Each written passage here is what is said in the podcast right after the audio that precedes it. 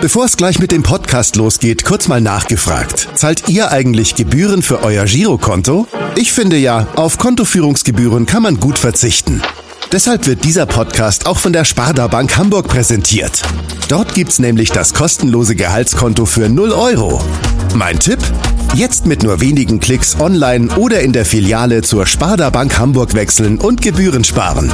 Und nun geht's los mit dem Podcast. Präsentiert von der Sparda Bank Hamburg. HSV. Wir müssen reden. Der Abendblatt Podcast rund um den Hamburger Sportverein. Moin und herzlich willkommen zur 87. Ausgabe unseres kleinen, aber feinen Podcasts HSV. Wir müssen reden. Heute ist Montag, der 24. Mai und vor allem ist heute der Montag nach dem letzten Saisonspiel. Deswegen müssen wir nicht nur über den HSV reden, wir wollen auch über die ganze Saison reden, über die Gründe des dritten Nichtaufstiegs, über die Möglichkeiten beim vierten Versuch und brandaktuell über, die wahrscheinlichen, über den wahrscheinlichen Neutrainer Tim Walter. Mein Name ist Kai Schiller und an meiner Seite begrüße ich wie fast immer Henrik Jakobs. Moin Henrik. Moin Kai. Und zum anderen haben wir noch zwei sehr kompetente Gesprächspartner, die netterweise für uns mal die HSV-Welt so ein wenig ordnen werden. Und vorgestellt werden unsere heutigen beiden HSV-Experten von unserem gemeinsamen Kollegen Lars Pegelow von NDR 90,3.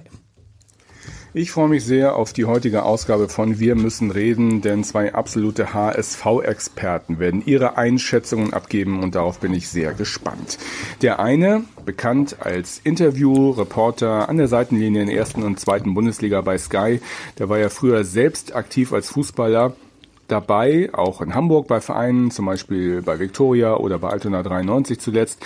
Und er hat auch in den Profibereich reingeschnuppert und ich habe mal reingeschaut bei transfermarkt.de. Sein höchster Marktwert wird immerhin mit 75.000 Euro angegeben. Das war bei seiner Zeit beim MSV Duisburg und es muss an den Trainern damals gelegen haben, Norbert Meyer vielleicht oder auch Horst Steffen, dass er den Durchbruch nicht geschafft hat zum Profi. Anders nicht zu erklären. Heute ist er bekannt als äh, kritischer Interviewreporter und ich bin mir sicher, dass er dem Fußballgeschäft erhalten bleibt, auch nach seiner Zeit bei Sky. Der andere, der hat es aktiv vor allem mit dem etwas kleineren Ball gehabt, mit dem Tennisball, hat es auch zum Stipendium gebracht in die USA. Ich habe mich allerdings mal umgehört bei seinem Verein beim UAC. Dort wird behauptet, ästhetisch sei er mehr so der Nadal und nicht ganz so der Federer-Typ gewesen. Wie auch immer. Heute auch er bekannt als Interviewreporter beim NDR. Storymacher, sehr guter Storymacher aus der NDR Sportzone. Also, ich freue mich sehr und sage schönen guten Tag an Jurek Rohrberg von Sky und Michi Maske vom NDR. Viel Spaß. Ja, gestern noch im Volkspark nebeneinander am Field, heute bei uns im Podcaststudio. Moin Männer. Moin, moin, moin. Moin, moin. Ja, haben die da, hat unser Kollege Lars das richtig zusammengefasst, eure sportliche Karriere? Geht äh, runter wie Öl. ja, allerdings. Doch mit Nadal kann man sich würde ich äh, würde ich mich auch anfreunden. Ja. Ja, schön, dass ihr hier seid. Auf jeden Fall an diesem frühen Morgen muss man ja noch sagen. Wir wollen mit euch ausführlich zurückschauen, aber ähm, aufgrund der Aktualität bleibt es natürlich nicht aus, dass wir auch einen aktuellen Ausblick geben. Tim Walter soll der neue HSV-Trainer werden. Ähm, so ist, ja, glaube ich, von uns allen zu hören möglicherweise noch heute, wahrscheinlich dann morgen wird er vorgestellt. Jurek, ihr habt gestern bei Sky als erstes über die bevorstehende Einigung berichtet. Ähm, wie sieht's aus? Wann unterschreibt Tim Walter beim HSV? Ja, so wie wir das äh, recherchiert haben, ähm, sind sie wirklich in den letzten Zügen. Da geht es ein bisschen um das, ja, wie immer finanzielle noch. Das sind dann kleine ähm, letzte Details, die noch geklärt werden müssen. Aber ich bin auch ziemlich sicher, dass es da zeitnah eine Einigung geben wird und äh, ja, Tim Walter werden wir ja wahrscheinlich auch gleich nochmal drüber sprechen. Ein sehr spannender, interessanter Typ. Wir haben ihn ja in Kiel schon begleiten dürfen. Und äh, ja, also wenn nicht einer zur verrückten HSV-Welt passt, dann weiß ich auch nicht. Tim Walter auf jeden Fall perfekt dafür. Ja, mich, sag mal, Tim Walter ist nicht nur ein spannender Typ, ist er auch die richtige Wahl für den HSV? Tja, das ist schwer zu sagen, glaube ich. Wie oft haben wir schon gesagt mhm. äh, oder gefragt, ist das die richtige Wahl bei diesen ganzen Trainern, die wir in diesen vielen, vielen Jahren hatten. Ich bin auch mal total gespannt. Ich habe Tim Walter tatsächlich das erste Mal kennengelernt, als ich äh, eine Doku gemacht habe über ähm, den Traumberuf Fußballprofi und habe ihn noch damals als Bayern äh, Nachwuchscoach ähm, kennengelernt bei einem Nachwuchsturnier. Und dann natürlich auch in der Kieler Zeit ein bisschen äh, als Interviewer begleitet. Also da kann ich Jurek nur recht geben, spannender Typ auf jeden Fall. Ähm, ob er der Richtige ist, das ist Spannend ist auf jeden Fall sehr ähm, positiv ausgedrückt. Ne? Also das Wort spannend ist äh, impliziert, glaube ich, dass man sich auf einige Interviews freuen kann mit euch. Auf jeden Fall, ja, auf einige Interviews. Also da ist er, glaube ich, ein sehr, sehr guter Partner, sage ich mal, und äh, Aber spannend. Auch ein fordernder Partner, ne? Äh, auch durchaus ein fordernder Partner, das stimmt. Aber das ist ja für uns eigentlich auch ganz, äh, ganz interessant. Also viel interessanter, als wenn du da jemanden hast, äh, den du wirklich aus der Reserve locken musst. Ähm, und spannend, glaube ich, auch als Trainer. Aber da reden wir bestimmt dann auch nochmal drüber. Ja, er polarisiert auf jeden Fall. Das kann man schon mal festhalten. Hat eine sehr klare Meinung, die vertritt er auch deutlich. Auch wenn es unangenehm wird, vor allem auch intern. Aber für die Medienstadt Hamburg, will ich mal so ähm, sagen, ist das natürlich schon dann auch eine Wucht. Und wenn er sich gut reflektiert hat aus den vergangenen Stationen, die ähm, er ja beim VfB Stuttgart und auch in Kiel ähm, hatte, dann glaube ich schon, dass das jemand sein kann, der dann auch echt selber so eine Strahlkraft entwickelt. Ihr habt ja beide gesagt, ihr, ihr kennt ihn noch, du noch aus äh, Bayern-Zeiten, Michi, du aus äh, Kiel-Zeiten. Ähm, jetzt haben wir mal versucht, noch so ein kleines Update. Äh, sein letzter Verein war der VfB Stuttgart und wir haben mal den äh, geschätzten Kollegen Gregor Preis von der Stuttgarter Nachrichten und Stuttgarter Zeitung um eine kleine Einschätzung äh, gefragt und der hat uns netterweise eine kleine Sprachnachricht geschickt mit seinen letzten Eindrücken. Hallo, liebe Kollegen vom Abendblatt. Ihr hattet mich um meine Einschätzung zu Tim Walter, dem möglichen neuen HSV-Trainer, gebeten. Die bekommt ihr gerne. Also sportlich ist seine Zeit in Stuttgart in der Saison, Zweitligasaison 2019-20 relativ schnell erzählt. Äh, nach Ende der Vorrunde wurde er auf Platz 3 stehend äh, entlassen. Der VfB hat unter Walter stark angefangen und ebenso schnell stark nachgelassen. Äh, das lag daran, dass der Walter einen relativ eindimensionalen Fußball hat spielen lassen, der extrem auf Ballbesitz ausgerichtet war. Der wollte so ein bisschen spielen lassen wie die spanische Nationalmannschaft in ihren Glanzzeiten, sage ich mal. Nur hatte der VfB eben keine Xabis und Iniestas. Und die Mannschaften der zweiten Liga hatten sich da auch schnell drauf eingestellt, haben Beton angerührt und den VfB irgendwann schnell ausgekontert. Und äh, dann war es auch schon relativ schnell um ihn geschehen. Jo, jetzt bin ich mal gespannt, äh, ob er das in Hamburg schafft, äh, einen variableren Fußball spielen zu lassen und äh, der Erfolg damit äh, nach Hamburg zurückkehrt. Wir werden es genau verfolgen. Ich wünsche euch noch viel Spaß in der Runde und sage Tschüss, bis bald, schöne Grüße aus Stuttgart. Ja, das war der Kollege Preis aus Stuttgart. Ähm, klingt jetzt nicht ganz so vielversprechend, was er sagt. So aus der Stuttgarter Zeit war er auch nicht ganz so lang äh, spanische Nationalmannschaft. Das hat mich so ein bisschen an Christian Titz erinnert, was er da so gesagt hat. Etwas eindimensionaler Fußball, vielleicht kein Plan B, auskontern lassen in der zweiten Liga. Jurek, glaubst du, ähm, das kann gut gehen, dieser Fußball, für den äh, Tim Walter ja auch steht, ähm, beim HSV in der zweiten Liga? Ja, es ist in der Tat ein wilder Offensivfußball, ähm, den Tim Walter da immer wieder seinen Mannschaften einprägt. Ich glaube, wenn er sich gut reflektiert und auch so ein bisschen über die vergangenen Stationen nachdenkt, dann wird er das ein bisschen anpassen müssen. Ähm, weil man kann nicht jedes Spiel mit Hurra-Fußball äh, 5-0 gewinnen. Es gab durchaus Spiele, wo man auch als Zuschauer wirklich große Freude daran hatte, weil die Mannschaft oder seine Mannschaften sehr viel den Ball hatten, sehr schnell nach vorne gespielt haben, also wirklich total kontrolliert äh, haben das Spielgeschehen, aber die Mannschaften, hat der Kollege ja auch gerade gesagt, stellen sich eben schnell darauf ein. Ich glaube, Tim Walter ist schlau genug, um auch zu wissen, dass man hier und da mal von seiner Idee abweichen muss oder sich auch vielleicht ein bisschen anpassen muss. Ähm, Im Grunde genommen ist das aber gar nicht so schwer und Qualität wird er trotzdem vorfinden für die zweite Liga und ich glaube sogar, auch darüber werden wir sicherlich noch sprechen, dass der HSV einen Vorteil haben wird in der kommenden Spielzeit, weil viele Mannschaften dabei sind, die eher auch Fußball spielen wollen und eher offensiv denken, als äh, destruktiv aufzutreten. Ihm wird ja nachgesagt, dass er das macht, was man beim HSV in dieser Saison immer propagiert hat, nämlich auf Entwicklung zu setzen. Michi, du hast gesagt, du hast ihn noch bei Bayern-Zeiten kennengelernt. Da hat er wirklich viele Spieler, die man hier auch in Hamburg kennt, zum Beispiel Manuel Winsheimer, Adrian Fein unter seinen Fittichen. Ähm, das könnte ja ein ausschlaggebender Punkt sein, oder? Ja, auf jeden Fall. Also ich glaube, das ist ja sicher auch eine Zielsetzung von der Vereinsführung jetzt von Jonas Bold. Ähm, Wobei ich natürlich auch sagen muss, auch mit, ähm, mit dem alten Trainer, mit Daniel Schuhn, war das ja genau die Zielsetzung, auf die jungen Leute zu bauen. Und auch da hätte ich jetzt ehrlich gesagt von Anfang an gesagt, das war der richtige Trainer, es war eine gute Wahl eigentlich dafür. Aber wir haben ja am Ende auch gesehen, wo es dann doch hinausgelaufen ist. Die Jungen haben dann doch eher weniger eine Chance gehabt. Ähm, äh, als ja dann doch eher auf die ähm, Teroddes und äh, Leistners und äh, Jasulas dann vielleicht zu setzen. Ähm, also ich hoffe mal, dass er sich dann, wenn er dann der neue Trainer wird, noch wissen wir es ja nicht hundertprozentig, äh, dass er sich da auch durchsetzen kann und diesen Weg eben auch mehr geht und äh, jetzt die jungen Leute, die ja auch gestern zum Einsatz gekommen sind, dann auch wirklich äh, die Chance gibt.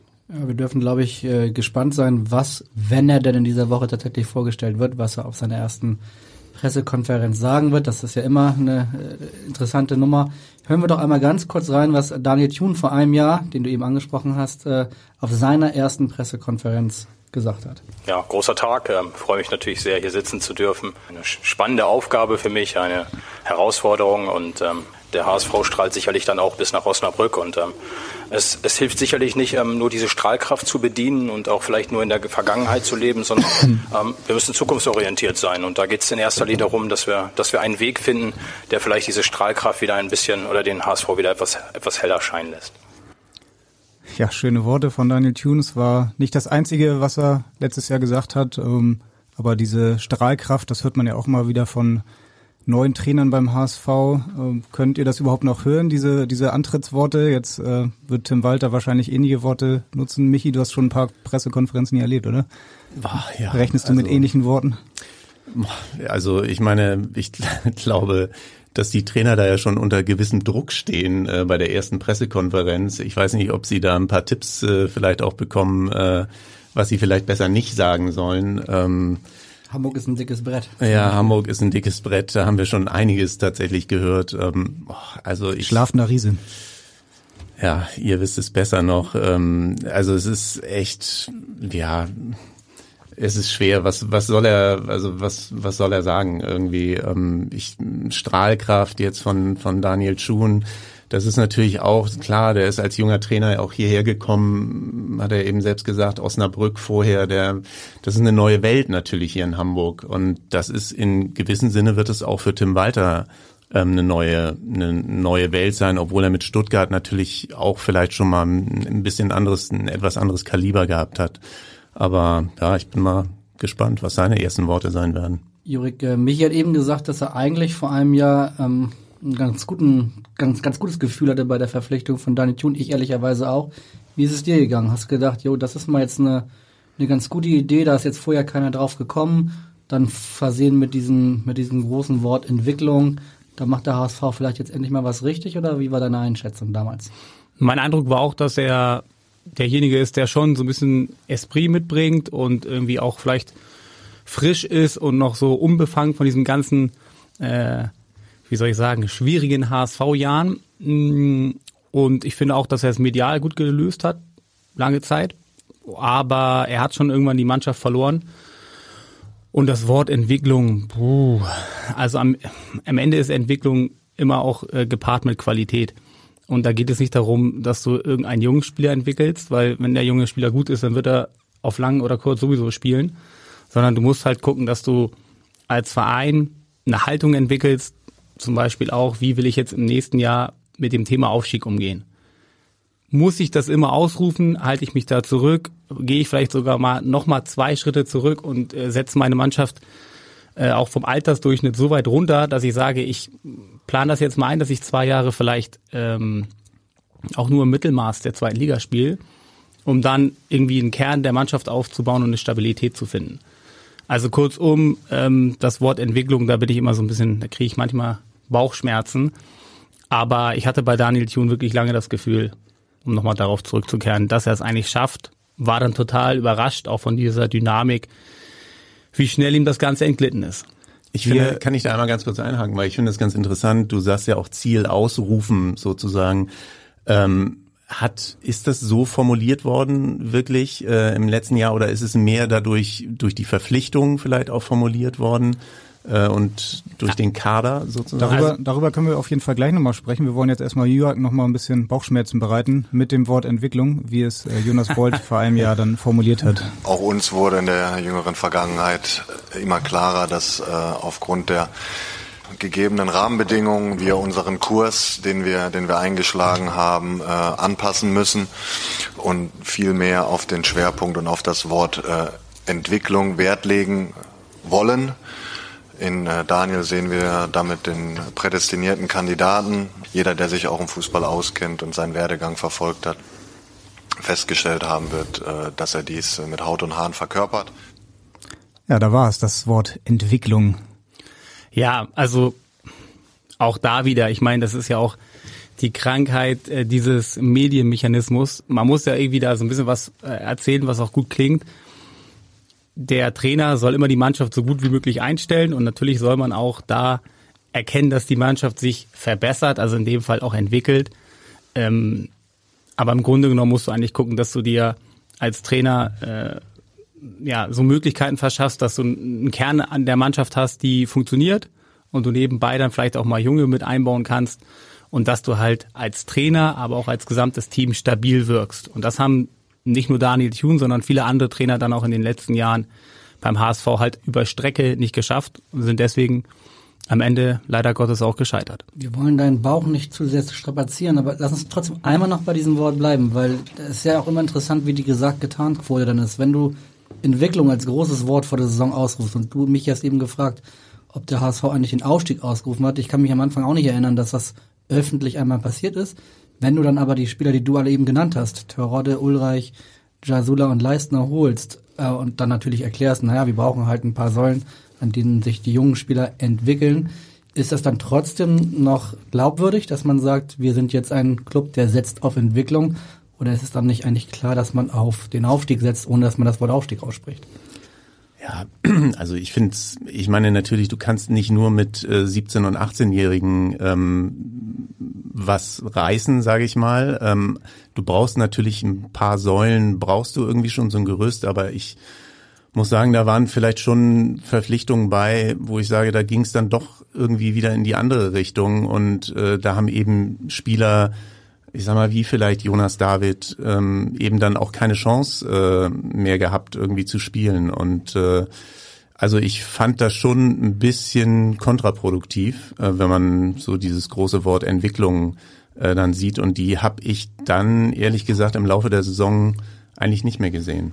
Vielleicht einmal kurz eingehakt noch, weil ich habe mich mit diesem Thema immer beschäftigt, weil ich natürlich auch nachgefragt habe. Wollt ihr aufsteigen? Jonas Bolt und auch Daniel Thune haben immer äh, galant um diesen Aufstieg herumgesprochen, haben dann aber irgendwann, als es Verpflichtungen gab von Ulreich, also spätestens den Zeitpunkt, dann auch gesagt, so jetzt haben wir so eine Truppe beisammen, wo wir auch oben dabei sein müssen. Und äh, Tune hat das immer noch sehr diplomatisch formuliert. Aber es war allen klar, es geht wieder darum aufzusteigen. Und das finde ich auch gar nicht verkehrt. Überhaupt nicht. Ähm, mhm. Überhaupt nicht. Gar nicht, ist auch nicht, also das ist auch, muss auch irgendwie der Anspruch sein, nur man muss halt das ist ja wieder, wieder das Thema Entwicklung, wenn du Simon Terodde für ein Jahr holst, ist das dann perspektivisch gedacht, also ist es dann auch eine Form der Entwicklung? Nein, weil du weißt, dass der dich eigentlich vielleicht hochschießt und im Zweifel dann nach einem Jahr wieder weg ist, so wie jetzt. Also das ist für mich auch keine, keine gedankliche Entwicklung. Sollte man denn dann, das war ja auch eine Diskussion, die wir letzte Woche hier geführt haben, die Horst Rubesch gestern angesprochen hat, dieses Ziel Aufstieg dann auch aussprechen als HSV? Sollte man ähm, diesen Anspruch natürlich haben, aber ihn dann auch klar formulieren, dass man sich dann auch daran messen lassen kann. Erik Meyer hat vor einer Woche gesagt, dass, äh, dass genau, er und, das äh, immer aussprechen würde. Er würde sagen, wir wollen aufsteigen. Diese Haltung müsste man in den Club reinbekommen und deswegen würde er das offensiv kommunizieren. Wie seht ihr das? Komplett anders. Ja, sehe ich auch anders. Also ich würde ähm, gerade nach, nach dem erneuten Scheitern würde ich jetzt vielleicht wirklich mal schauen. Also zum einen hast du finanzielle Probleme. Die haben Schalke und Werder wahrscheinlich aber auch. Ja, muss, kannst ja nicht auf die anderen gucken, musst ja auf dich selber schauen. So, du hast es jetzt oft nicht geschafft. Du hast einen jungen Trainer gehabt, du hast einen erfahrenen Trainer gehabt, du hast einen Trainer gehabt, der schon mal aufge... Also du hast ja eigentlich die Palette an Trainermöglichkeiten schon ausgeschöpft. Jetzt musst du gucken, was will ich? Will ich jetzt... Ich will natürlich früher oder später wieder hoch, aber muss ich mit dem Kopf durch die Wand jetzt nächstes Jahr direkt aufsteigen? Warum? Das steht ja nirgendwo geschrieben. Guck doch erstmal, dass du diese ganzen Robin Meissner und Co., dass du die vielleicht ein bisschen entwickelst, dass du Spieler holst, die du entwickelst, sind wir wieder beim Wort, dass du ähm, eine Mannschaft aufbaust, wo du wirklich einen Kern an Stabilität hast und dann kannst du sagen, wir wollen in zwei Jahren aufsteigen. Ja, oh mein Gott, wenn das, wenn du dann schon im ersten Jahr aufsteigst, ist doch okay. Aber warum setzt du dich gleich am, von, von Anfang an unter Druck, auch durch gewisse Transfers? Und ich glaube, wenn man da mal ein bisschen tiefer stapeln würde, da würde sich auch kein Anhänger, kein Fan, ich weiß nicht, wie ihr es seht, aber ich habe das Gefühl, es würde sich kein Hamburger darüber beschweren. Das, äh, dieses Gefühl, das nämlich auch war, ist es ja eher so gewesen, alle haben sich so gefreut über diesen jungen Burschen Onana, dass die, die ersten Testspiele waren gut, den fanden irgendwie alle spannend, der, der hat Spaß gebracht. Und dann sind wir wieder bei Entwicklung, dann Verpflichtung Jasula und so und plötzlich spielt er relativ wenig und wenn wir jetzt gucken, wer hat sich eigentlich in dieser Saison entwickelt? Dann fallen mir ja, ähm, Onana mit Abstrichen ein, weil da hätte man sich vielleicht am Anfang sogar mehr erwartet. Und natürlich äh, Stefan Ambrosius, der dann durch seinen Kreuzbandriss ausgebremst worden ist. Noch mehr junge Spieler fallen mir nicht ein, die sich entwickeln. Manuel Winsheimer vielleicht noch, Joscha Wagnumann, aber das ist ja auch klar, junge Spieler, die spielen, werden sich immer entwickeln, weil sie spielen und sich dadurch... Äh Deswegen habe ich gesagt, das ist eine, immer gepaart mit Qualität. Also mich ärgert das auch immer ein bisschen wenn Trainer irgendwo antreten und sagen, ich möchte hier was entwickeln, naja, am Ende musst du Erfolg haben. Und wenn du Erfolg hast, entwickelt sich automatisch etwas, weil ja. etwas positiv ist. Ähm, also ich würde, um dieses Wort entwickeln mal zu umgehen, am Ende musst du als Trainer die Kontrolle haben. Das klingt zwar ein bisschen blöd, aber du musst die Kontrolle haben und nicht über die Hamburger Medien, sondern über deine Mannschaft und über das Umfeld. Und wenn da halt zu viel schief geht und du vielleicht irgendwann auch die Zügel nicht mehr richtig ziehst oder halten kannst, dann geht's auch sportlich den Bach da Sind wir vielleicht nochmal bei Daniel Thune. Hattest du das Gefühl, dass äh, Daniel Thune die Kontrolle verloren hatte über die Mannschaft, über das äh, sportliche Geschehen? Ja, leider ja. Und das kam für mich auch ähm, überraschend, weil normalerweise sind das ja schleichende Prozesse, wo du dann merkst, okay, jetzt hat er mal hier was, jetzt hat er mal da äh, vielleicht falsch gewechselt oder man merkt es ja oft, oft auch an Interviews, wo man dann auf einmal das Gefühl hat, oha, was erzählt er denn jetzt? Bei Tune ging das ganz schnell. Das war wie so eine wie so eine Schlittenfahrt, die extrem schnell runterging. Und ähm, ich glaube, Daniel Thune war auch ein bisschen von der Dynamik selber überrascht, dass es dann so negativ war. Es war so eine Negativspirale, aus der er da nicht mehr rauskam. Und ähm, also ich muss wirklich sagen, von den von all den Trainern, die ich in den vergangenen Jahren gesehen habe, war die äh, Entwicklung, die negative Entwicklung von Daniel Thune für mich am überraschendsten. Du hast gerade gesagt, das sieht man manchmal so an ein paar Interviews. Mir fällt ein Interview ein, das hast du, Michi, geführt. Und zwar mit Sven Ulreich. Das hat danach für große Wellen äh, gesorgt. Vielleicht hören wir einmal ganz kurz rein, was, was Ulreich gesagt hat. Eine Frage zu Daniel Thun auch noch. Der ist ein ganz junger Trainer und der macht einen super Job, wie ich finde hier auch. Wie beurteilen Sie ihn jetzt auch in dieser entscheidenden Phase gerade? Wie hilft er der Mannschaft weiter? Ja, ist natürlich schwer. Du bist als junger Trainer in einem Umfeld, äh, das äh, sehr, sehr Erwartungs, äh, die Erwartungshaltung sehr, sehr hoch ist. Ähm, und ähm, das ist natürlich nicht einfach. Und ja, wir müssen jetzt ruhig bleiben. Wir müssen weiter versuchen, dass wir den, den sogenannten Bock umstoßen und dann unser Spiel auch mal wieder gewinnen. Und ich glaube, danach, nach der Saison muss man dann das analysieren, wie alles abgelaufen ist und an was es lag. Und dann muss man da seine Schlüsse draus ziehen. Vielen Dank. Danke. Das den, den war nach dem Spiel gegen den Karlsruher ne? SC. Das mhm. war auch gleichzeitig das letzte Spiel von Daniel Thune. Und ähm, hinterher haben dann viele gesagt, auch dann die sportliche Leitung, Daniel Thune war sehr niedergeschlagen, war sehr angeschlagen. Hat man auch in den Interviews dann gespürt, in der Pressekonferenz. Und der Vorwurf war dann auch nach diesem Interview, was man lesen konnte, dass auch offenbar einzelne Führungsspieler da schon ja, so subtile Kritik geäußert haben, unter anderem in diesem Interview mit Sven Ulreich, der dann gesagt hat, ja, man muss da mal schauen, ist nicht einfach für diesen Trainer. Hast du das in diesem Moment als irgendwie Signal wahrgenommen? Da ist irgendwas im Busch? Also klar nimmt man nimmt man das auf und denkt sich schon, das ist ist ja schon was Besonderes, sage ich mal, wenn ein Spieler nach dem Spiel schon ja, sag mal, leichte Kritik sozusagen am Trainer übt. Ähm, ich will das, würde das jetzt auch nicht zu hoch hängen, aber klar ist das irgendwie auch ein kleines Zeichen schon gewesen. Und ich frage mich natürlich auch, wo der Punkt war, was äh, Jurek gerade gesagt hat, wo Daniel ähm, die Mannschaft auch verloren hat.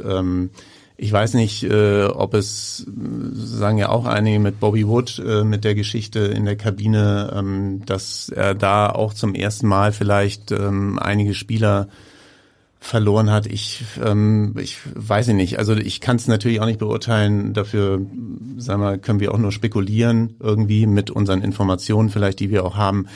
Ähm, ich fand das auch total überraschend, weil ich eigentlich ehrlich gesagt dachte, dass June einer ist, der sehr nah an der Mannschaft dran ist. Ähm, und ähm, dass sich das so extrem gewandelt hat in diesen letzten Wochen eigentlich. Äh, Genau, es ging ja relativ schnell. Ich erinnere mich an das Spiel gegen Heidenheim. Da war dann Simon Torde nicht dabei. Da hat Bobby Wood von Anfang an gespielt. Hinterher am nächsten Tag haben wir auch mit Bobby ein Interview geführt und es wurde gesagt, dieser Mannschaftsgeist, diese Mannschaft äh, hat so eine ja, tolle Atmosphäre in der Mannschaft. Ähm, es wurde sogar gesagt, Führungsspieler hätten sich dann dafür ausgesprochen, dass Bobby Wood spielt. Alle haben von dem neuen Teamgeist gesprochen. Im Prinzip eine Woche später kam das Spiel gegen Hannover, wo die 13-0-Führung aus der Hand gegeben wurde. Danach das Spiel gegen Darmstadt mit dem Kabinenvorfall. Jurek, glaubst du, dass in dieser Phase Daniel Thune die Mannschaft verloren hat oder eigentlich schon vorher? War das mhm. vielleicht sogar alles ein bisschen gefaked vom HSV, auch dieses äh, unser neuer Teamgeist und Nee, das gefaked glaube ich nicht. Also ich glaube, vielmehr war es einfach auch die Ausstrahlung des Trainers selber, weil Daniel Thune auf einmal gespürt hat, oha, jetzt ist wirklich brutaler Druck. Ich werde hinterfragt, das Umfeld wird irgendwie unruhig, jetzt fangen die Spieler auch an nachzudenken. Wir kennen alle die vergangenen beiden Spielzeiten. Und als Mannschaft, eine Mannschaft ist extrem sensibel. Die Spieler sind total, ähm, ja, die, die gucken natürlich ihren Trainer an, die sehen ihn jeden Tag in der Kabine und die sind sehr sensibel und spüren, wenn der Trainer auch ein Stück weit die letzte, die hundertprozentige Überzeugung so ein bisschen verloren hat. Und äh, in den Interviews, gerade auch vor dem Spiel Darmstadt und auch Karlsruhe, hast du schon gespürt, dass Daniel Thune sehr angespannt war und auch innerlich gezweifelt hat. Und wenn ich den Eindruck habe, dann bekommen den die Spieler auch in der Kabine. Und ich glaube, das ist am Ende dann auch das gewesen, weshalb alle gesagt haben, Mensch, die wehren sich ja gar nicht. Man hat das Gefühl, die Mannschaft bäumt sich nicht mehr auf. Und das war dann auch eben dieser ausschlaggebende Punkt, weshalb die Verantwortlichen dann gesagt haben, okay, da müssen wir irgendwie nochmal einen Effekt erzielen und eben den Trainer tauschen. Und äh, ich glaube, das war eigentlich eher der entscheidende Punkt. Und das war einzig und allein dann wirklich die Ausstrahlung von Dani Thune. Und das ist auch kein Vorwurf, weil es ist einfach brutal schwer. Und es ist auch wirklich ein brutaler Druck. Mhm, dazu können wir nochmal seine letzte Pressekonferenz einmal hören. Ich habe sie mir beide nochmal angehört, die erste Pressekonferenz, seine Vorstellung und seine letzte. Und das war wirklich ein krasser Unterschied an Energie, auch wie er wirkte. Das merkt man dann wirklich erst, wenn man das beides miteinander vergleicht und wir hören nochmal seine letzten Worte, seine, die letzte Frage, die er dann beantworten musste.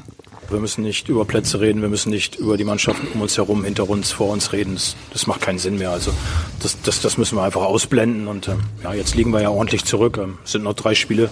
Ähm, wir sind auch bestrebt, diese drei Spiele zu gewinnen und dann werden wir am Ende sehen, ob diese Scheißegal-Mentalität dann dazu führt, dass wir noch ein bisschen mehr einsammeln als nur den einen Punkt heute. Ja, es macht keinen Sinn mehr, hat er gesagt. Und auch wenn man seine Stimme hört, da war schon nicht mehr viel Glaube mehr vorhanden, oder? Ja, das ist schon krass. Also wenn man, wenn man das jetzt nochmal so im Nachhinein hört, äh, das ist schon echt resignierend und äh, äh, da kann ich Jurek auch noch recht geben. Also ich finde gerade nach diesem Karlsruhe-Spiel, das habe ich natürlich auch in den Interviews gemerkt, ähm, das war echt schon so eine Lehre bei äh, bei June und ähm, ich habe an dem vor dem Wochenende dann ja ein Interview äh, mit Jonas Bold auch noch gemacht und ähm, da klang er ja auch noch ganz äh, ganz anders letztlich. Er hat das Jonas natürlich Bold du, ne? Jonas Bold, das er hat das natürlich Freitag nach dem Karlsruhe Genau, genau und er hat das da natürlich schon wahrgenommen, wie niedergeschlagen June war, aber er hatte ja da zumindest äh, hat er es erzählt, noch nicht das Gefühl gehabt, äh, ähm, dass, dass er das jetzt überhaupt nicht mehr in den Griff bekommt. Und da muss ich ja ähm, dann eben offensichtlich in diesen ein, zwei Tagen da doch noch einiges getan haben. Aber es hat sich auf jeden Fall angedeutet äh, nach dem Spiel gegen Karlsruhe, ja. Wir Journalisten sind natürlich im Nachhinein immer die, die Schlaueren. Die Frage ist, hätte man früher reagieren können müssen? War es dann schon zu spät? War es genau richtig zu dem Zeitpunkt und ist leider mit Horst Rubisch dann doch nicht mehr aufgegangen? Oder hätte man vielleicht auch diese Phase durchstehen müssen und hätte Daniel Thune mit neuen Spielern, frischen Spielern in der neuen Saison einen neuen Anlauf wagen lassen sollen? Was, was meint ihr?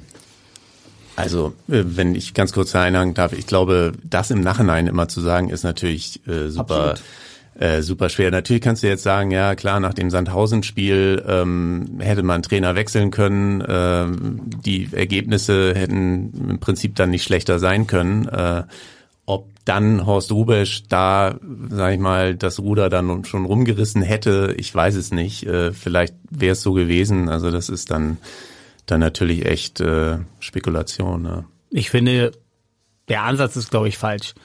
Wenn du als Mannschaft 3-1 führst in Aue und 3-0 führst in Hannover, dann ähm, können wir über den Trainer den ganzen Tag sprechen, aber am Ende ist es die Qualität der Mannschaft, die auf dem Platz da dann eben entweder das Tor verteidigen muss oder beispielsweise die eben dann noch, noch einen Treffer erzielt. Also ich glaube, äh, klar, der Trainer ist immer der verantwortliche Kopf, aber es ist, und das wollen die Spieler natürlich nicht immer gerne hören, aber es ist am Ende auch eine fehlende Überzeugung und eine fehlende Qualität. Weil wenn du diese Ausgangslage hast, dann musst du dich da irgendwie durchbeißen. Also es gibt viele andere Beispiele, sei es Kräuter Fürth, die das jetzt exemplarisch vorgemacht haben. Da ist die Qualität auch nicht immer deutlich besser als die beim HSV, weil die haben eine ganz andere Leidenschaft gehabt, eine ganz andere Überzeugung Aber und dann das, haben sie diese Sache. Das ist doch wirklich eine interessante Frage. Woran liegt das denn? Weil es ist ja nicht das erste Mal. Wenn wir jetzt ehrlich sind, bei allen drei Jahren in der zweiten Liga hatte doch der HSV mindestens mal immer die zweitbeste Mannschaft. Erstes Jahr vielleicht Köln, dann Stuttgart. Aber auch in diesem Jahr kann noch keiner sagen, dass Bochum, Fürth und Kiel eine bessere Mannschaft hatten. Die hatten eine höhere Überzeugung. Und genau an dieser Stelle hatte ja eigentlich der HSV gedacht im Sommer mit der Verpflichtung von Martin Daxel, dass sie da so nochmal jemanden reinbringen ins Trainerteam, der sich da so ein bisschen drum kümmert. Hatten eigentlich auch alle als sehr positiv empfunden. Warum schafft das der HSV nicht? Ja, das ist jetzt so, das ist jetzt so komplex, so komplex und du hast so viele Faktoren da jetzt mit reingebracht, noch den Mentaltrainer. Äh, also da bin ich auch nicht imstande, das jetzt äh, oder grundsätzlich überhaupt zu analysieren. Ich glaube aber, dass du hast es schon richtig angesprochen, das Wort Mannschaft. Bochum und Kräuter Fürth hat eine größere mannschaftliche äh, Überzeugung, äh, eine größere, einen größeren Zusammenhalt und dann am Ende auch eine größere mannschaftliche Qualität, also in der geschlossenen Mannschaft. Weil beim HSV, wenn wir uns das angucken, da haben wir immer davon gesprochen, hinten ist Toni Leistner, vorne ist Simon Terodde und dann war auch sehr viel Last auf Simon Terodde. Irgendwann haben die Mannschaften sich auf ihn eingestellt und versucht, ihn dann komplett zuzustellen. Deswegen hat er nicht mehr so viel getroffen. Und bei den anderen Mannschaften Bochum, die sind als Truppe marschiert. So. Und das war jetzt auch nicht immer schön anzusehen, aber das ist egal. Und Kräuter Fürth ist ja auch nur, gerade jetzt dieser Endspurt, ist ja nur über die Mannschaft gekommen. Also da hast du natürlich vielleicht mal einen Hörgotter, der mal mit einer Einzelaktion dann ein Tor schießt. Aber im Großen und Ganzen ist das nur die komplette Mannschaft. Und das hat einfach dieser eingeschworene Haufen, der hat einfach gefehlt. Das war nicht so beim HSV. Absolut. Und ich finde, also für mich war so der erste Punkt war wirklich das Aue-Spiel, also wo ich ein schlechtes Gefühl hatte, weil sie in der ersten Halbzeit haben sie eigentlich super das gespielt. Das wo sie 3-1 führen und dann 2-0 und 3-1. Mhm. Ne? Richtig ähm, gut spielen erste Halbzeit. Und eigentlich, wenn wir jetzt über die Mannschaft auch reden, also so das, ja, vielleicht ist das auch zu hoch gegriffen, das wahre Gesicht, aber schon irgendwie hat sich, finde ich, bei dem Osnabrück-Spiel ähm, gezeigt. Und da konnte offensichtlich auch Horst Rubesch äh, mit seinem ähm, ja mit seiner Motivation nichts machen. Also wenn ich da ganz ehrlich gerade nach dem 0-1, ich saß da relativ nah dran, äh, wenn ich sehe, die Osnabrücker feiern an der Eckfahne und die HSV-Spieler sammeln sich am Mittelkreis und ich habe wirklich mal in die Gesichter geguckt. Ähm, das war, da ist keiner auf den anderen mal zugegangen, hat den irgendwie ein bisschen gerüttelt. Äh, Toni Leisner war der Einzige, der so mit einer leichten Armbewegung äh, versucht hat, die Mannschaft so ein bisschen aufzurütteln, der selber den Fehler gemacht hat bei dem 0 zu 1. Ähm, also das fand ich schon bezeichnend, obwohl die Reaktion kam dann ja relativ schnell, allerdings auch von äh, dem Jüngsten ähm, war vielleicht auch ein bisschen bezeichnend. Also da muss ich ganz ehrlich sagen, ähm, also da hat sich ehrlich gesagt so ein bisschen das wahre Gesicht, finde ich, von dieser Mannschaft gezeigt. Ja, mir würden da noch ein paar andere Spiele vorher auch schon einfallen. Gegen Sandhausen zum Beispiel war es ja ähnlich, gegen eine Mannschaft, die aus der Quarantäne kam. Richtig, aber da kam es jetzt eben natürlich richtig drauf an, wo du mhm. weißt, also du musst hier die letzte Chance irgendwie nutzen und das hast du ja bei, bei, bei den Lila-Weißen gesehen, wie ich meine, was haben die für eine Saison vorgespielt? Was haben die für eine Serie zu Hause Heimspiele gehabt? In Folge ja, verloren. Wahnsinn. Und wie haben die sich präsentiert bei diesem Spiel? Mhm. Also, und das finde ich, das muss man erwarten bei dem Spiel, dass der HSV dagegen hält. Jurek, du hast eben Simon Torada angesprochen, dass vielleicht die Last auch auf seinen Schultern zu groß war. Ihr habt gestern beide nach dem Spiel mit ihm gesprochen. Ich glaube, Michi, nach deinem Interview sollte er dann mit dem HSV sprechen und war aber so emotional aufgeladen, glaube ich, auch zu Tränen gerührt, dass er erstmal in die Kabine musste. Wie hast du ihn wahrgenommen? Man hat ja auch über diese Führungsspieler gesprochen. Auch er hat am Ende nicht mehr funktioniert. Vielleicht war aber auch die Last dann bei ihm zu groß. Wie hast du ihn wahrgenommen? Ja, gestern, ähm, also ich, Jurek hatte ihn ja zuerst im Interview gehabt. Ähm, ich glaube, da war er noch ein bisschen angefasster. Ich habe das bei mir auch schon gemerkt, als er die äh, Saison so ein bisschen äh, ähm, Revue hat passieren lassen. Ähm, da war er auch schon äh, angefasst. Es ging dann so hinten raus so ein bisschen gen Schalke. Ähm, da war, da merkte ich schon, da hat er dann komplett komplett gemacht. dicht gemacht äh, und ist dann, glaube ich, an den HSV-Kollegen auch am Ende vorbei gelaufen. Ja, also ja, ich finde es schwierig. Also ich will das damit jetzt gar nicht festmachen, als vielleicht die Verhandlungen bei ihm auch losgingen mit Schalke. Ähm, äh, so richtig viel kam natürlich in den letzten Spielen, muss man ganz ehrlich sagen, auch von ihm nicht. Und gerade von ihm, muss ich ganz ehrlich sagen, war ich bei dem Osnabrück-Spiel eigentlich fast am meisten enttäuscht, äh, ähm, wie wenig, wie wenig da kam. Äh, aber ich will das jetzt auch überhaupt nicht an, an Simon Terodde festmachen. Also ganz im Gegenteil. Äh, er hat 24 Saisontore Allerdings, geschossen, ja. also das haben hier, glaube ich, seit Horst Rubisch hat das kein Spieler mehr geschafft. Ja. Jurek, wie hast du ihn gestern wahrgenommen? Hast du ihm das, äh, ja, man hat ihm das schon abgenommen, ne? dass ihn das auch wirklich bewegt hat und dass er das hier echt auch packen wollte. Ja, also er war in meinem Interview den Tränen nah und das habe ich ihm auch abgenommen. Ähm, ich habe schon mal ein Interview vorher mit ihm gehabt, wo er also wirklich komplett seinen emotionenfreien Lauf nach dem Darmstadt-Spiel war Nach dem Darmstadt-Spiel, genau, da hat er wirklich so ein Round-Up mal gemacht äh, auch so ein bisschen private Einblicke gegeben, dass ihm das natürlich alles bedrückt, diese ganze Lage. Und also ich muss wirklich sagen, ich habe größten Respekt vor Simon Terodde als Typ, wie er hier aufgetreten ist. Ähm, du hast es gerade angesprochen, 24 Tore hat er gemacht und trotzdem hat man das Gefühl gehabt, er hat die letzten drei Monate eigentlich nicht richtig performt. Auch da ähm, sehe ich das so ein bisschen geteilt. Also erstmal, dass man diese Erwartungen in ihn gesetzt hat, ähm, ist klar, aber Simon Terodde ist nicht das Zugpferd, der einfach alles für den HSV regelt, sondern der wurde oder er muss ja auch eingesetzt werden von seinen Mitspielern. Das ist in den letzten Monaten nicht mehr der Fall gewesen. So und äh, dass Simon Terodde in Osnabrück beispielsweise nicht auffällt, sind wir ganz ehrlich, wo hat er denn großartig im, im normalen Spiel geglänzt? Nie. Das ist ein Vollstrecker, der im 16er ist, der da seine Tore macht und der angewiesen ist, dass die Mannschaft ihn vernünftig einsetzt. So. Und ähm, irgendwann hat er sich natürlich auch so ein bisschen Kopf gemacht, weil alle gesagt haben, oh, jetzt trifft der Terrorde nicht, jetzt muss Terrorde wieder.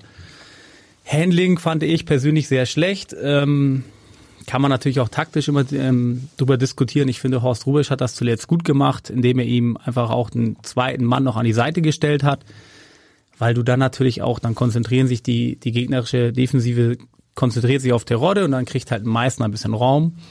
Das hat sicherlich auch Vorteile. Ich habe ein ganz andere, noch eine ganz andere Sicht bei Terodde. Ich glaube oder ich finde, dass der HSV es nicht gut gemacht hat. Es war von Anfang an klar, dass er nur einen Jahresvertrag bekommt. Terodde ist äh, in einem ja, höheren Fußballalter, muss natürlich auch um seine Zukunft irgendwie sich ähm, Gedanken machen, wo will er hin, was macht er hat er auch gemacht und der HSV hat immer gesagt, ja, wir sind in, im guten Austausch, hm, wir wissen das und so. Nur, das hat natürlich Unruhe gebracht. So, und jetzt habe ich dafür auch nicht die perfekte Lösung, aber im Großen und Ganzen hätte man dieses Thema äh, Vertragsverlängerung und, und, und, war sehr unglücklich. Und das hast du auch an Terode selber gesehen. Der hat da so ein bisschen mit sich rumgeschleppt, dann kam es irgendwann raus. Zeitpunkt war auch ungünstig, hat der, hat der HSV natürlich nicht veröffentlicht, sondern in dem Fall Schalke. Aber diese ganze Personalie Terodde hat viel zu viel Raum eingenommen. Und dafür kann er ja noch gar nichts, weil er hat am Ende abgeliefert mit 24 Toren. Aber muss man den HSV dann nicht ausnahmsweise ein bisschen in Schutz nehmen, dass es vielleicht auch ein bisschen daran lag, dass man Simon Terodde in der, in, in einem Fall des Aufstiegs eigentlich nicht zugetraut hatte, in der Bundesliga eine gute Rolle beim HSV noch zu spielen. Deswegen lange das rausgezögert hat, um zu gucken, wohin geht die Reise. In der zweiten Liga sind wir uns wahrscheinlich einig, hätten man ihn sehr, sehr gerne behalten. Das hat man dann verpasst. Aber allein deswegen ist es schwierig gewesen, oder? Dass man schon frühzeitig eine Entscheidung herbei hätte führen können. Ja, also ich hatte die, die Eindrücke oder auch die Information, dass sie ihn auch in der Bundesliga behalten hätten gerne. Allerdings ist es natürlich eine Frage des Portemonnaies und da hätte der HSV dann eben nicht mithalten können, so wie es bei anderen Vereinen der Fall war. Ich sage jetzt, es ist extrem schwer, das zu lösen. Nur natürlich ist der Zeitpunkt für solche Themen immer gefährlich, wenn die Verträge auslaufen und gerade bei so einem Spieler. Ähm, wirklich schwierig. Weil hätte es ihm von Anfang an einen Vertrag gegeben mit einer Option, dass er, dass der Vertrag sich automatisch verlängert bei Bundesliga-Aufstieg, dann hätte es das Thema nicht gehabt, sondern hätte es das Thema nach dem 34. Spieltag gehabt. Diesen Spieler, der nicht nur 24 Tore geschossen hat, muss man jetzt ersetzen. Er hat ja vor allen Dingen auch, er war so ein Typ, der, der ist ja vorangegangen, wie es immer so schön heißt, ein abgedroschener Begriff, aber ein Mentalitätsspieler, der dann nach dem Tor zum 1 zu 2 den Ball aus dem Netz geholt hat und zum Anschlusspunkt gebracht hat, die Mannschaft aufgerüttelt hat. Äh, der war schon wichtig für diese Mannschaft, vor allen Dingen in dieser Zeit äh, bis in den letzten zwei Monaten. Wie soll der jetzt ersetzt werden? Auch ihr habt gestern mit äh, Jurek mit Serdar Dusun gesprochen, der hat am Mikrofon gesagt, HSV hat jetzt ein Angebot gemacht. Er überlegt sich das. Ähm, wäre er ein Spieler, der ihn ersetzen kann? Vier Jahre jünger, drei Tore mehr geschossen. Ähm, was meinst du? Also ganz ehrlich, Glückwunsch an Serdar Dosun. Ähm, brutale Leistung, die er erbracht hat. Ich glaube ähm, nicht, dass er die Qualität besitzt eine Simon Terodde. Vor allem auch nicht unter der Prämisse, dass er äh, dann irgendwann hier natürlich auch in Hamburg einen extremen Erwartungsdruck hat. Er hat dieses Jahr übertrieben gut getroffen, hat richtig gut abgeliefert, aber es ist aus meiner Sicht kein Stürmer, auf den du deine Hoffnung äh, lasten kannst. Und ich weiß auch nicht, also ich habe da ganz große Zweifel. Ich würde ihn, wenn ich der Verantwortliche wäre, ich würde ihn nicht verpflichten. Michi?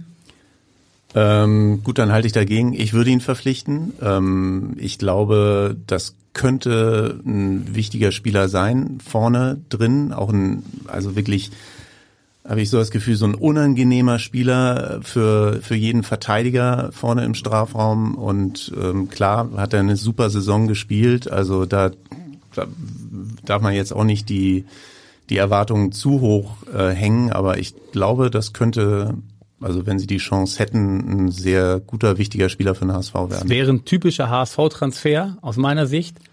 Ähm, also ne, nochmal, brutaler Respekt und er hat abgeliefert, aber Serdar Dosun hat, wenn man sich in den vergangenen Jahren mal anschaut, nie so eine Torquote äh, gehabt. Er hat jetzt eine überragende Spielzeit bekommen, wo er auch genau der Mann war, das ganze Spiel war auf ihn zugeschnitten aber er ist jetzt auch nicht der Spieler, der die, die Bälle extrem gut sichert und der auch im, im Spiel gut ist. Und also ich bin da total skeptisch. Äh, ich lasse mich gerne eines äh, Besseren belehren. Aber der HSV hat ja immer gerne mal geguckt, wo hat ein Spieler irgendwie gut funktioniert, dann holen wir ihn hin und, und feiern uns dafür erstmal und merken dann, oh, das funktioniert gar nicht oder der passt gar nicht in unser System. Äh, willst du vielleicht, der kommende Trainer will da vielleicht sogar mit zwei Spitzen spielen. Ähm, also das ist alles, ich bin mir da nicht so sicher. Das Schwierige in der Kaderplanung ist jetzt natürlich auch, der HSV hat kein Geld. Serdar Dusun wäre ablösefrei zu haben. Natürlich kostet er jetzt auch ein entsprechendes Gehalt nach dieser Saison. Gleichzeitig will man natürlich äh, junge Spieler auch holen, muss das wenige Geld einsetzen, um dann auch Transferwerte zu schaffen. Gleichzeitig brauchst du natürlich auch einen starken Kader wieder in der nächsten Saison, um dann in dieser Liga auch erfolgreich mitzuspielen und nicht vielleicht sogar Gefahr zu laufen, dann vielleicht sogar noch weiter ja, nach unten zu rutschen und vielleicht sogar gegen den Abstieg zu, Abstieg zu spielen. Michi, was denkst du? Welches Maß muss der HSV da finden auf dem Transfermarkt?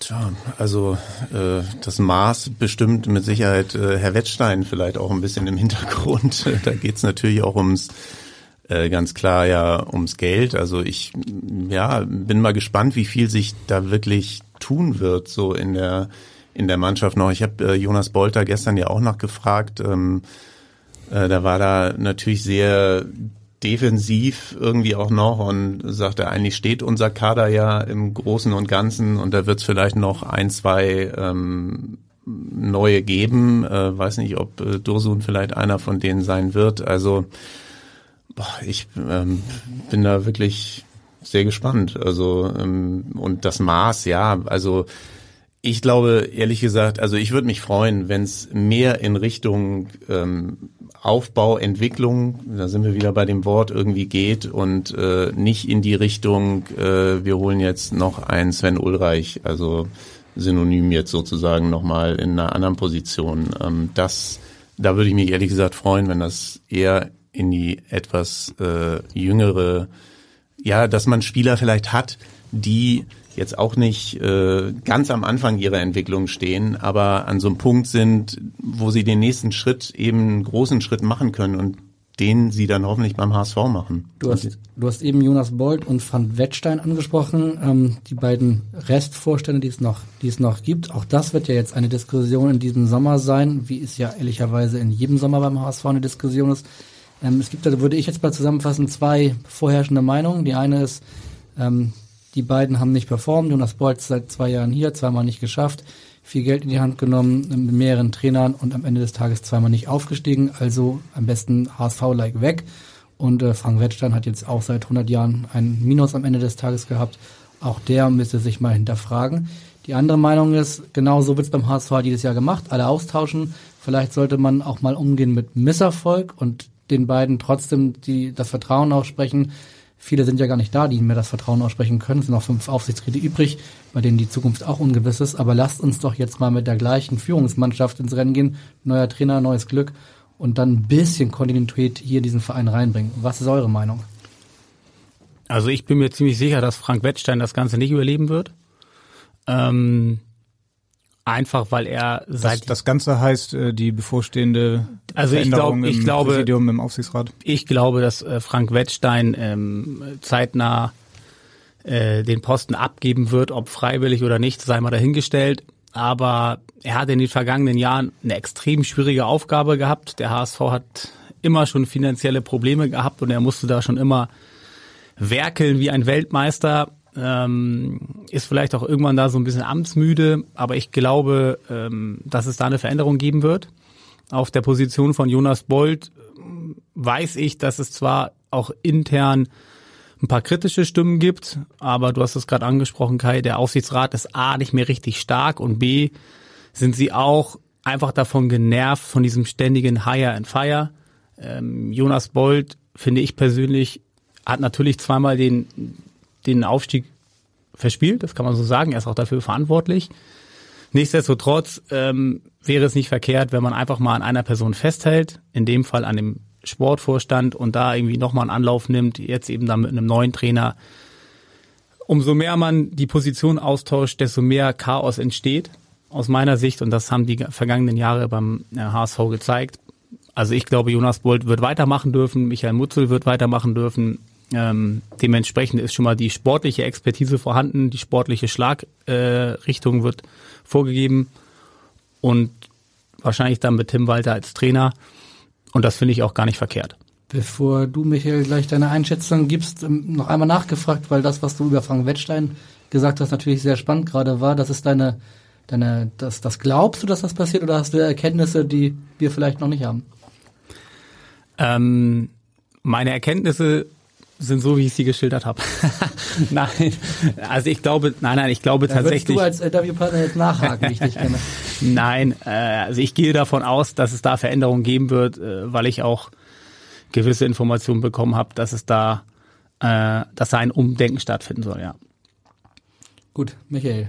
Ja, das ist spannend. Ähm, Habe ich jetzt äh, so noch nicht gehört, aber klar, ähm, Frank Bettstein ist natürlich über die Jahre, ähm, also war natürlich immer ein bisschen im Hintergrund, aber ähm, haben wir ja auch schon durchaus kritisch beleuchtet bei uns, ähm, äh, gerade im letzten Jahr, auch im letzten Sommer. Ähm, ja, also ich sag mal so, ich, also seine Person, ich kann das schwer beurteilen, wenn es eben auch ums Finanzielle geht. Also ich habe von vielen Leuten gehört, dass er schon natürlich ein großer Fachmann ist auf dem Gebiet, was er da macht. Ähm, Jurek hat's gesagt, er hat's echt schwer gehabt, sicherlich auch äh, in den letzten Jahren jetzt mit Corona noch. Ich weiß nicht, also da äh, würde ich mich jetzt äh, nicht so weit aus dem Fenster lehnen würden. Ähm, anders bei Bolt und, und Mutzel auch. Also ich wäre auf jeden Fall dafür, ähm, dass sie weitermachen und äh, dass jetzt nicht wieder Tabula Rasa und alles neu beim HSV. Ähm, natürlich, da gibt's schon zwei ganz extreme Meinungen. Man kann genau wie du es gesagt hast, Kai, natürlich sagen, zwei Jahre ähm, Aufstieg versucht mit zwei verschiedenen Trainern, mit äh, vielleicht äh, anderen Spielern auch und das hat zweimal nicht geklappt. Ähm, aber ich finde, es hat sich schon zumindest, ich sag mal, was die Kommunikation vielleicht auch ähm, innerhalb des Vereins, auch was außen rausgestrahlt ist, ähm, da hat sich schon ein bisschen was getan beim HSV, positiv, wie ich finde. Ähm, aber das wird, denke ich mal, jetzt natürlich dann schon ein ganz entscheidendes nächstes Jahr äh, für die beiden, für Jonas ähm, Bolton mit Sicherheit auch. Ähm, äh, jetzt mit einem dritten neuen Trainer. Ähm, aber ja, ich hoffe, dass äh, das nicht im Sommer jetzt doch noch da alles über den Haufen geworfen wird. Eine Diskussion könnte ja vielleicht auch sein, dass nicht ein Vorstand geht, sondern dass vielleicht noch ein Vorstand dazukommt. In diesem Fall ein Vorstandsvorsitzender. Da ist ja auch die Frage, sollte der HSV einen starken Vorstandsvorsitzenden haben, der dann auch entsprechende Ziele vorgibt, der vielleicht nochmal eine neue Haltung in den Club bringt? Was denkt ihr? Im Moment sind es zwei Vorstände mit Jonas Bolt, Frank Wettstein. Es ist keine ganz klare Hierarchie jetzt da? Bräuchte der HSV nicht so einen ganz starken Vorstandsvorsitzenden? Also ich nehme eine Hierarchie wahr. Für mich ist Jonas Bolt der starke Mann. Ähm, ob das den Leuten gefällt oder nicht, sei dahingestellt. Aber ähm, Frank Wettstein ist derjenige, der so ein bisschen die Finanzen kontrolliert und im Blick hat und da sicherlich auch seine Expertise mitbringt. Aber also ich glaube eher, dass man den Vorstand zwar mit einer dritten Person ergänzen sollte, aber die Machtverhältnisse so belässt, wie sie aktuell sind. Jonas Bolt hat das selber auch gesagt. Er steht dafür gerade für diese vergangenen beiden Spielzeiten. Das fand ich übrigens auch sehr reflektiert, wie er da aufgetreten ist nach dem Osnabrück-Spiel. Im Interview mit dir, wo er, glaube ich, nicht ganz amused drüber war, über deine Nachfragen. Ja, er war natürlich nicht darüber äh, erfreut, dass ich ihn gefragt habe, ob er selber noch an seine Zukunft glaubt, ob er weitermachen darf, aber das ist auch legitim. Ähm, würde ich wahrscheinlich oder würden wir beide wahrscheinlich auch nicht so geil finden. War aber einfach, also war ganz normal. Die Frage musste man auch in dem Fall stellen, äh, journalistische äh, Sorgfaltspflicht, aber ich glaube, man sollte einfach gucken, dass man da den, den Vorstand vielleicht so ein bisschen ergänzt oder minimal austauscht, aber jetzt nicht, nicht komplett durchtauschen. Dann hat man, dann fängt man wieder komplett bei Null an und es ist ja auch so, eine gewisse, ähm, eine gewisse Struktur ist ja schon vorhanden. Ja, die haben die letzten Transfers waren alle nicht, allesamt nicht verkehrt. Man muss jetzt gucken, dass man da noch mehr Stabilität, Stabilität in den Kader bekommt und dann müssen sie ein vernünftiges Ziel ausrufen, was da nicht lauten sollte, Aufstieg. Entwicklung, könnte man sagen. Ich nee. glaube, ich, ich glaube um, um da einmal einzuhaken, ich glaube auch, dass es schon wichtig wäre, einen dritten Vorstand äh, mit reinzunehmen, vielleicht auch was die Abstimmungsverhältnisse dann irgendwie angeht. Ähm, insofern, aber von der Hierarchie würde ich, würde ich Jurek recht geben. Also Jonas Bolt ist der starke Mann. Wenn ich da einmal einhaken darf, du sagst die Abstimmungsverhältnisse, intern wird uns wieder, wieder gespiegelt, dass innerhalb des Vorstandes, also dieser beiden, dass es da eigentlich seit dem Aus von Bernd Hoffmann keine großen Probleme geben würde, dass, dass das alles relativ harmonisch läuft.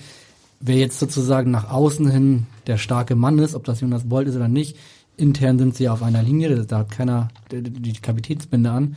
Ähm, da gibt es angeblich keine größeren Probleme dürfte dann spannend sein. Es wird ohnehin ein spannender Sommer, ne? Mit äh, Hauptversammlung jetzt schon relativ bald, am 1. Juni. Äh, dann kommt die Mitgliederversammlung, ein neues Präsidium. Das neue Präsidium wird einen, den Aufsichtsrat umstrukturieren. Und dann sind wir mal gespannt, was der Aufsichtsrat macht. Also dem HSV stehen wieder ziemlich lange turbulente Monate bevor, oder? Ja, also es ist natürlich ähm, auch durch diese ganze Corona-Pandemie konnten ja ähm, Versammlungen nicht stattfinden. Das wird alles nochmal nachgeholt. Der Aufsichtsrat ähm, ist jetzt nicht richtig stark. Die haben keine richtige Strahlkraft. Marcel Jansen als Aufsichtsratschef ist auch nicht klar, wie es bei ihm weitergeht. Also ähm, vieles in der sogenannten Findungsphase, was natürlich dann auch am Ende für den gesamten Vorstand ähm, ja eigentlich nicht von Vorteil ist, weil also klar, es, die können so, es kann erstmal alles so bestehen bleiben, aber für den Verein ist es nicht von Vorteil weil ja eben der Aufsichtsrat auch ein Kontrollgremium ist. Ich glaube trotzdem, ähm, egal wer sich da jetzt in den Aufsichtsrat oder wer in den Aufsichtsrat kommen wird, es geht am Ende trotzdem auch den, um den sportlichen Inhalt. Und sportlicher Inhalt ist eine Kaderplanung. Äh, Frank Wettstein habe ich ja schon angesprochen, ist, ist auch extrem wichtig in den vergangenen Jahren gewesen, aber es wird sicherlich auch andere Leute geben, die diese äh, Finanzthematik im Hintergrund ähm, bearbeiten, bewerkeln können. Aber am Ende ist es, steht und fällt alles mit der Mannschaft. Und dafür sind die Personen, die vorhandenen Personen da. Und ich glaube, die sind auch äh, gut beraten, dass sie da jetzt schleunigst dran arbeiten, dass sie den Kader noch mal ein bisschen auffrischen. Michi, der HSV hat jetzt dreimal einen guten Kader gehabt. Man könnte auch sagen, sehr guten Kader, um zumindest äh, Platz drei zu erreichen. Der HSV ist jetzt dreimal Vierter geworden. So als Erkenntnis aus diesen drei Jahren, vielleicht so als Idee, was müsste beim HSV passieren? Reicht das aus, jetzt einfach nur wieder neue Spieler zu holen, Spieler abzugeben, neuen Trainer zu holen, vielleicht noch einen Vorstand dazu zu holen oder muss sich im HSV noch was ganz anderes verändern? Ist, ist das überhaupt möglich? Ja, das ist eine gute Frage. Ähm ich weiß nicht, Jonas Boll zum Beispiel redet ja oder hat ja auch immer von dieser Leistungskultur äh, gesprochen. Das ist ja auch immer so ein, so ein großes Wort irgendwie, was über dem HSV schwebt. Ähm, das ist, weiß ich nicht, äh, ja, was Grundlegendes verändern. Natürlich werden Spieler sicherlich was verändern können. Ähm, aber ich glaube, es ist tatsächlich über den Punkt, über den wir gesprochen haben, mit äh, diesem Ziel, diesem Druck irgendwie äh, wieder, wir sind die, die aufsteigen müssen. Äh, da stelle ich natürlich auch mal die Frage, weil deswegen hatte ich dir vorhin die Frage gestellt, kam das überhaupt vom, vom Vorstand unbedingt oder wird das auch natürlich von uns möglicherweise mit in diesen Verein getragen? Wird das äh, von anderen Personen ich sag mal, von anderen Vereinen, die natürlich den HSV auch immer sofort vor der Saison gerne als den Verein hinstellen, äh, der ja auf jeden Fall äh, auf Platz eins stehen muss am Ende. Das wird wahrscheinlich in der nächsten Saison aufgrund äh, vieler anderer interessanter Vereine, die dazukommen, wie Schalke und äh, Werder und mal gucken, was mit Köln vielleicht noch passiert, ähm, vielleicht auch ein bisschen anders aussehen. Äh, ja, also es ist, ich es ist, ich glaube, es ist einfach ein Prozess. Ähm, und das geht eben nicht von einem Jahr auf das nächste irgendwie. Und deswegen hoffe ich schon irgendwie, dass es so mit diesem Vorstand, mit Jonas Bold und, und auch mit Michael Mutzel weitergeht. Die müssen natürlich auch an der einen oder anderen Schraube ein bisschen drehen, auch was vielleicht ihre Verpflichtung irgendwie angeht, vielleicht auch noch ein bisschen genauer gucken, ob äh, so ein Typ in die Mannschaft dann auch passt. Ähm, ja. ja. Jonas Bolt, Michael Mutze und auch Horst Rubisch wird ja wieder in den Nachwuchs zurückgehen, wird aber trotzdem auch eine starke Rolle weiter spielen im HSV. Der hat gestern nach dem Spiel relativ deutliche Worte auch gesagt, wie er sich die Zukunft vorstellt. Er hat gesagt, es gibt vielleicht auch einige Leute im Verein, die schon ein paar Jahre zu lange dabei sind, dass man da vielleicht Veränderungen vornehmen müsste, dass man aber auch insgesamt, wie du schon sagst, im Nachwuchs noch eine andere Haltung reinbringt, eine andere Entwicklung, einen anderen Prozess und in den Verein insgesamt hat aber auch ganz klar nochmal die, die Spieler kritisiert und da können wir nochmal reinhören, was er gestern gesagt hat. Wir haben eine Phase gehabt im Februar, da haben wir mit vier, fünf Punkten an der Spitze gestanden. So, die Frage ist halt einfach, was haben wir danach getan? Und da muss sich jeder jetzt wirklich hinterfragen, äh, was hat er getan? Wenn du als Mannschaft dafür stehst, dass der eine für den anderen steht oder sich selber da auch anschiebt, dann kann sowas eigentlich oder darf sowas eigentlich nicht passieren. Und da müssen die Spieler sich jetzt mal wirklich hinterfragen. Da haben wir auch drüber gesprochen. Sie werden sich Gedanken machen. Fußball ist, äh, ist ein Spiel, was du eigentlich Woche für Woche bestätigen musst. Und wenn man sieht, was wir hier geleistet haben, sind wir halt zu Recht nicht aufgestiegen. Das muss man halt einfach so sehen. Das ist nun mal, das sind die Fakten und das ist auch die Wahrheit. Am Ende kriegst du immer das, was du verdient hast. Und das, wir haben es eigentlich nicht verdient gehabt, muss man einfach sagen. Dann wird es höchste Zeit, dass du das veränderst, sonst wird es im nächsten Jahr auch nicht klappen. Deutliche Worte, oder? Allerdings, ja, ja klar. Also das, das stellt sich natürlich die Frage, wie, also wie kann man das verändern? Also ähm, ja, natürlich, jeder muss sich hinterfragen. Ähm, Ach, äh, ich glaube, es ist heute so mit diesen Spielertypen, also ich sag mal, das ist ja jetzt auch kein Geheimnis, es sind irgendwie auch Ich-AGs. Wir haben über eine Mannschaft gesprochen. Jurek hat gesagt, vorhin Bochum, die hatten äh, oder haben einen Teamgeist mit Sicherheit mehr gehabt als, als der HSV. Äh, ich glaube, es ist echt schwer. Ähm, das muss sich entwickeln. Äh, das ähm, mal jetzt irgendwie zu sagen, so nächste Saison, jetzt hinterfragen wir uns mal alle und dann äh, dann wird's besser. Ja, dann steht da auf einmal eine ganz neue Truppe irgendwie ähm, auf dem Platz. Also das geht, glaube ich, nicht von, von heute auf morgen. Ja, ich glaube auch selbst Horst Rubisch war dann erschrocken darüber, wie diese Mannschaft dann äh, letztendlich gewirkt hat, gerade vor diesem Spiel dann oder beim Spiel in Osnabrück, wo er auch erschrocken war. Jurek, denkst du, dass der HSV dann doch noch zu viele Spiele hat, wie Michis gesagt hat, die diese Ich-AG verkörpern? Wenn ich jetzt da nochmal an Bobby Wood oder vielleicht auch an Aaron Hunt denke, die dann vielleicht äh, doch zu sehr, ja, an ihre eigene Zukunft, an ihre eigene Befindlichkeit denken und nicht an das ja, Gesamtkonstrukt HSV? Nee, das glaube ich nicht. Also machen wir uns nichts vor. Äh, in der heutigen Zeit hast du halt 24 Mann im Kader, die natürlich irgendwie alle an sich selber denken. Ähm, dieser Gedanke, elf Freunde müsst ihr sein, der ist, glaube ich, wirklich von gestern. Aber es geht am Ende um die gute und richtige Mischung. Ich glaube, dass auch die Verhältnismäßigkeit in diesem Jahr im Kader des HSV auch nicht äh, so ausgeglichen war. Wir haben es schon angedeutet, du kannst natürlich nicht die Hoffnung nur auf einen Simon Terodde setzen. Du kannst aber auch in Wahrheit nicht mehr deine große Hoffnung auf einen Aaron Hunt setzen. Der hat Qualität, gar keine Frage. Wahrscheinlich immer noch der beste Fußballer im Kader, aber er hat ein fortgeschrittenes Fußballalter und darf dann eigentlich wirklich, wirklich nur als Edeljoker dabei sein oder muss halt als Typ so krass funktionieren, dass er für die Kabine wichtiger ist als für, wirklich für den Platz. Und ähm, egal welche Trainer es waren, die haben immer versucht, es auf andere ähm, oder auf, auf breitere Schultern aufzustellen und sie sind immer wieder auf die drei, vier gleichen Spieler gekommen. Und da musst du halt gucken, habe ich ja gesagt, du musst eine Stabilität im Kader finden, dass das besser äh, verteilt ist. Ein Kin Zombie war ein Spieler, den sie geholt haben, mit einem Gedanken, dass der vielleicht auch in so eine Rolle schlüpfen kann. Hat bisher nicht richtig funktioniert, ähm, passt irgendwie bisher nicht zum HSV. Er konnte sich nicht so entfalten, wie er es vorher in Kiel getan hat, aber... Unter Tim Walter übrigens. Unter Tim Walter, ja, genau. Ähm, und Schonlau wollte Tim Walter auch immer unbedingt haben. Den bekommt er jetzt, den wenn er denn zum HSV kommt. der ist schon da, ja. Ähm, also von daher, ich glaube, es, es geht immer um die Zusammenstellung des Kaders. Und da war, äh, also das hat nicht in der Verhältnismäßigkeit gepasst zwischen alt, jung und äh, den Anforderungen, die der HSV brauchte für den Aufstiegskampf.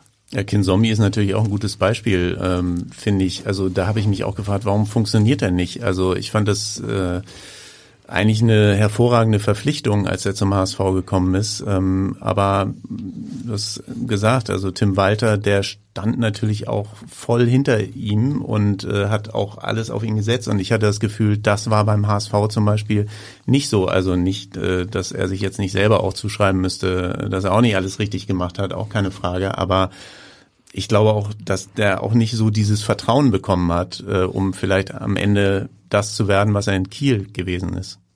Ja, wir müssen jetzt langsam mal zum Ende kommen. Wir haben jetzt über die Mannschaft gesprochen, wir haben über die Trainer gesprochen, über den Vorstand gesprochen.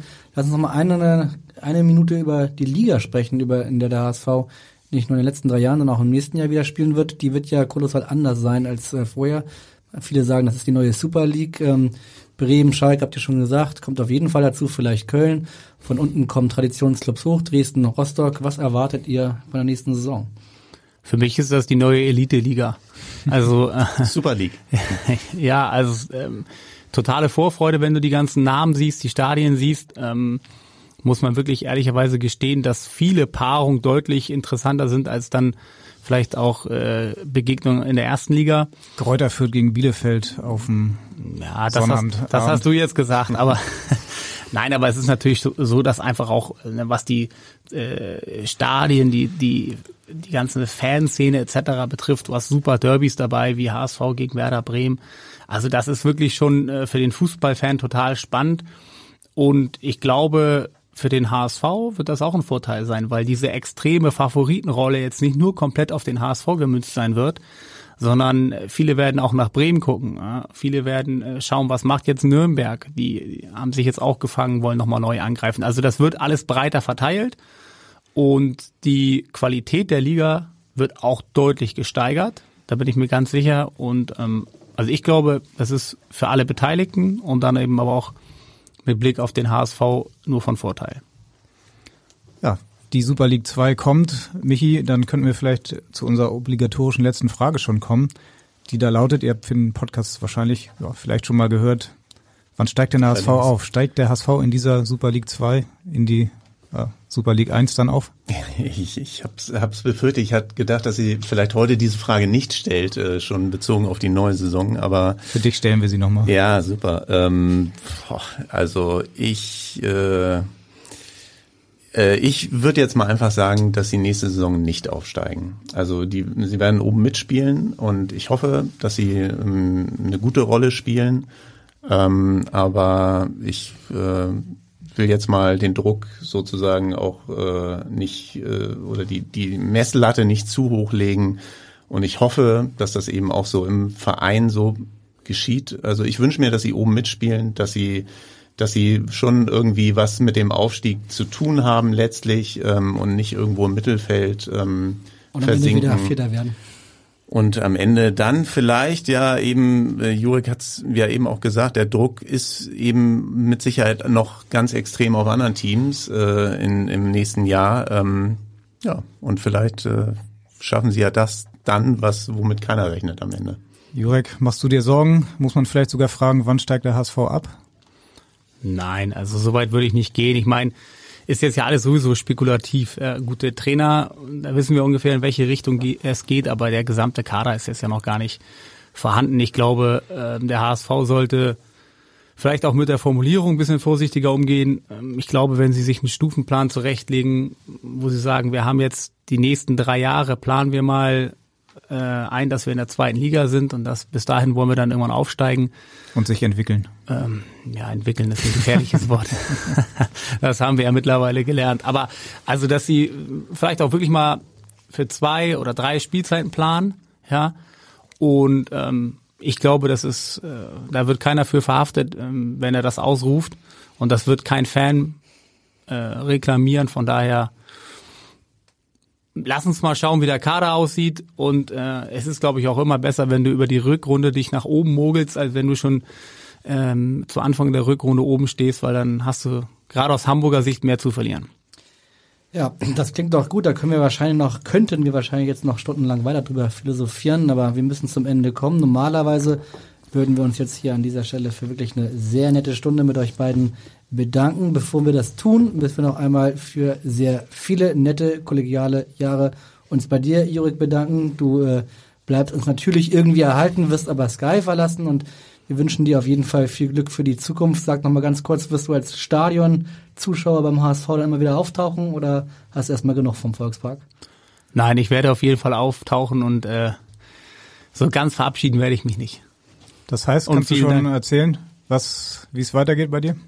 Also erstmal vielen Dank äh, für die netten Worte und ähm, nein, konkret ist es noch nicht alles, aber ich werde dem Fußball so oder so erhalten bleiben. Also von daher, ihr müsst mich auch in verschiedenen anderen Möglichkeiten wahrscheinlich irgendwie noch aushalten. Wie viele Jahre waren es jetzt genau? Ich war zehn Jahre jetzt bei Sky. Ja.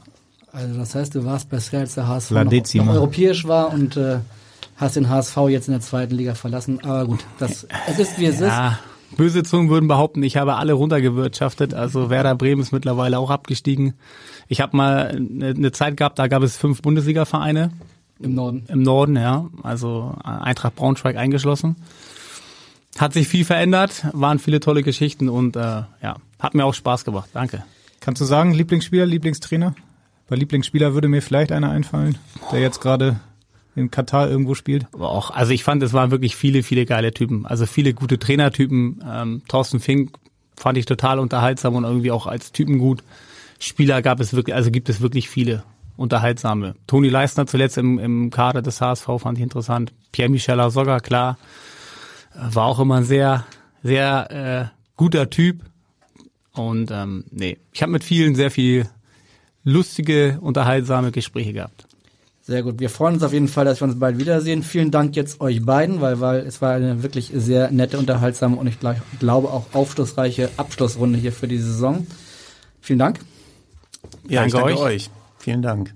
Und äh, der HSV geht jetzt in die Sommerpause. Wir natürlich nicht. Es gibt den nächsten Podcast HSV. Wir müssen reden, weil über den HSV muss man immer reden. Schon am nächsten Montag.